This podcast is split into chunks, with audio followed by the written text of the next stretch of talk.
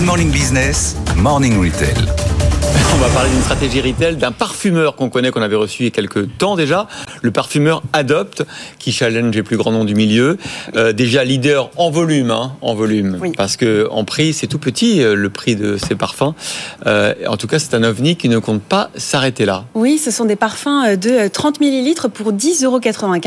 C'est vraiment le concept de cette marque bordelaise. L'entreprise avait changé de nom en 2015 euh, et de propriétaire pour passer de réserve naturelle à Adopt. Et depuis l'enseigne étant euh, croissance, Adopt a dépassé l'an dernier les 100 millions d'euros euh, de chiffre d'affaires.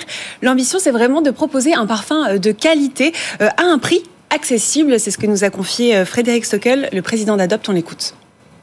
Ce qu'on propose, c'est une approche complètement alternative, différente du parfum, beaucoup plus euh, accessible en, en prix, avec une très grande qualité, la même qualité que les grandes marques. On travaille avec les mêmes euh, maîtres parfumeurs, les mêmes maisons de composition pour proposer des parfums de très grande qualité, mais avec une vision qui est un peu différente. On vous dit un parfum, un parfum pour la vie, et vous le sentez toute votre vie. Là, c'est ce que le marché veut nous dire, et nous on dit bah non. Vous pouvez avoir plusieurs parfums, vous pouvez changer de parfum, Alors plus d'une centaine de parfums et les mêmes maisons euh, de parfums que les grands parfumeurs comme euh, Firmenich, Givaudan, euh, avec un prix au kilo qui est le même que les grandes marques. Et bien souvent d'ailleurs, on voit des vidéos sur les réseaux sociaux, sur YouTube, de jeunes gens qui comparent ces parfums à des grands parfums. Ça s'appelle des dupes de parfums.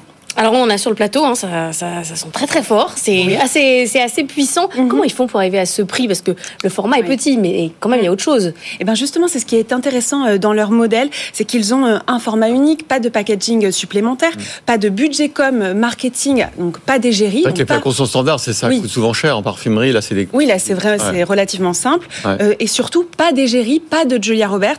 Euh, ils n'investissent pas du tout dans ces coûts-là. Et puis, la marque s'est faite toute seule. Elle a été connue euh, sur les réseaux sociaux. Ils ont une clientèle euh, qui est âgée de 18 à 30 ans. Et euh, de, euh, sur les réseaux sociaux, notamment sur Instagram, ils ont euh, 265 000 abonnés. Donc, la marque vraiment a gagné en crédibilité. Les jeunes, en plus, viennent dans les magasins avec leurs parents. Souvent, se laissent tenter. Donc, ils achètent deux, trois parfums pour voilà des occasions du quotidien. Adopt a quand même vendu 18 millions de flacons dans le monde, dont plus de 10 millions en France. Et la marque a d'ailleurs acheté, racheté il y a quelques mois une usine qui appartenait à Pierre Fabre pour pouvoir produire jusqu'à 50 millions euh, de flacons par an. usines dans le Loiret, effectivement. Alors, ce, cette marque, euh, quelle est sa stratégie à l'international?